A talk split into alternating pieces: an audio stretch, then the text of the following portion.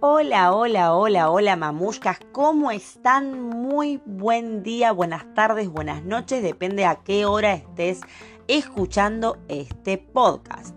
Hoy te voy a hablar del brainstorming. Ay Dios, Michelle, qué mal pronuncias el inglés, pero el brainstorming o tormenta de ideas es una palabra que no puedo dejar de usar. Hay un montón de ventajas en hacer esta técnica para crear nuevo contenido, no solamente en las redes sociales, sino hasta, no sé, cuestiones de plan de ventas, em, soluciones estructurales en un lugar, en un negocio, lo que sea, hasta para una casa está buenísimo hacer un brainstorming para ver qué queremos comer durante todo el mes en familia. En fin, la lluvia de ideas o tormenta de ideas sirve siempre.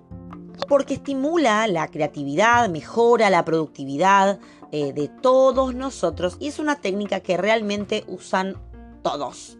A ver, Michelle, todos. Pero como todo, obviamente hay un creador, hay alguien que parió una idea y en este caso fue en Estados Unidos un publicista llamado Alex Osborne. Osborne. El que hizo, le mostró a todos que sí, que esta práctica sirve un montón, que podían tener mejores resultados porque realmente aumentaba la creatividad. Realmente esta técnica te va a servir un montón. Pero no es tirar idea lo pavote ahí medio al azar, a ver qué tiro, piro, piro, piro. No, hay unas reglas que están muy copadas a la hora de hacer brainstorming. Uno, y para mí es clave, evitar las críticas negativas, porque esto se hace en grupo, muchachas, se hace en grupo.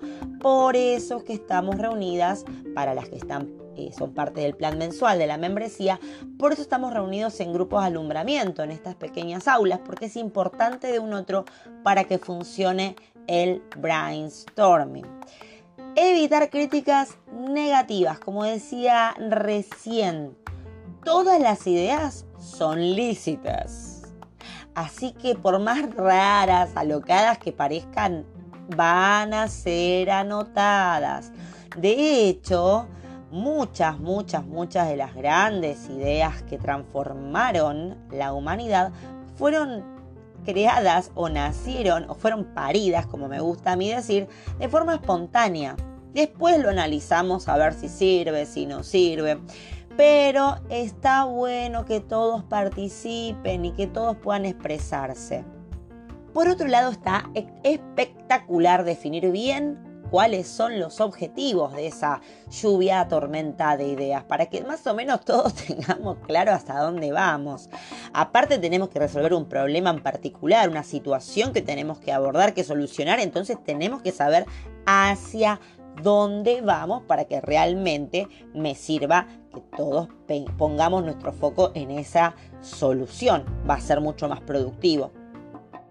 Por otro lado, tenemos que debemos, debemos promover la colaboración, porque esto es un trabajo en equipo, muchachas, un trabajo en equipo. Es importante dejar súper claro que a ver, esto no es la mejor idea, no es una cuestión de competitividad, sino que realmente es necesario que todos aporten, porque entre todos esos aportes va a salir esa idea grupal que nos va a solucionar un montón. Por otro lado, tenemos que hacer que la comunicación sea abierta y sea eficaz. También tenemos que desarrollar la confianza entre todos los miembros del equipo. ¿sí? Por lo tanto, es muy importante que ustedes en sus grupos de WhatsApp puedan hablar, para que puedan conocerse. Otra cosa importante es gestionar los conflictos de forma constructiva, porque es muy probable de que no estén todos muy de acuerdo y tenemos que gestionar los conflictos, ¿sí? Obviamente usando técnicas de negociación efectiva en el caso de los que tengamos esas herramientas. Y también debemos fomentar la resolución colaborativa de problemas. Es decir, todos vamos a estar presentes en la resolución, en la toma de decisiones de forma colaborativa, todos unidos. Y te termino este podcast con las seis ventajas de la lluvia de ideas. 1. Aporta soluciones. Corto, simple, es una técnica para aportar soluciones. 2 potencia la creatividad, porque justamente si tenés un bloqueo creativo, así en el pum, pum, pum, pum, pum, desparramo de ideas, vas a poder volver a tener esa creatividad. Otra, que sería el punto 3, es que mejora el proceso de toma de decisiones. Y si encima después de eso puedes analizar todo eso, analizar el mercado y demás, y buscas una estrategia bien pensada, no te puedo decir lo maravilloso que va a ser la toma de decisiones. Punto 4. Crear una mejor comunicación entre todo el equipo. Y no importa la jerarquía que tenga. Lo importante es que podamos hablar entre cada uno de nosotros y que nos conozcamos. Punto número 5. A ver, todas estas dinámicas obviamente van a influir de forma positiva. Porque fíjate que no solamente me atraviesa a mí mi individualidad, sino que también puedo empezar a conocer al equipo que a mí me está rodeando. Y el punto 6, y más importante para todos los que no quieren perder el tiempo, es que aumenta la productividad. Con lo cual, la lluvia de ideas, el brainstorming, es una práctica espectacular, ideal para cualquier organización, emprendimiento, empresa, eh, persona que se autoemplea. Eh, y la realidad es que si estás solita, para eso están las membresías de partera emprendedoras, para que tengas un grupo de personas que tiren para el mismo lado y te tiren las mejores ideas. Hasta aquí el segundo episodio, capítulo, ya no sé ni los nombres del podcast, qué maravilloso, de este taller de creatividad.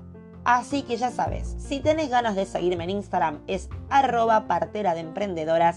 Si tenés ganas de poder sumarte a la membresía, anota mi WhatsApp 5411 3 278-7610. Repito, 5411 3278-7610. Y acordate, emprender es un parto, pero de la mano de Dios, todo, todo, todo es posible.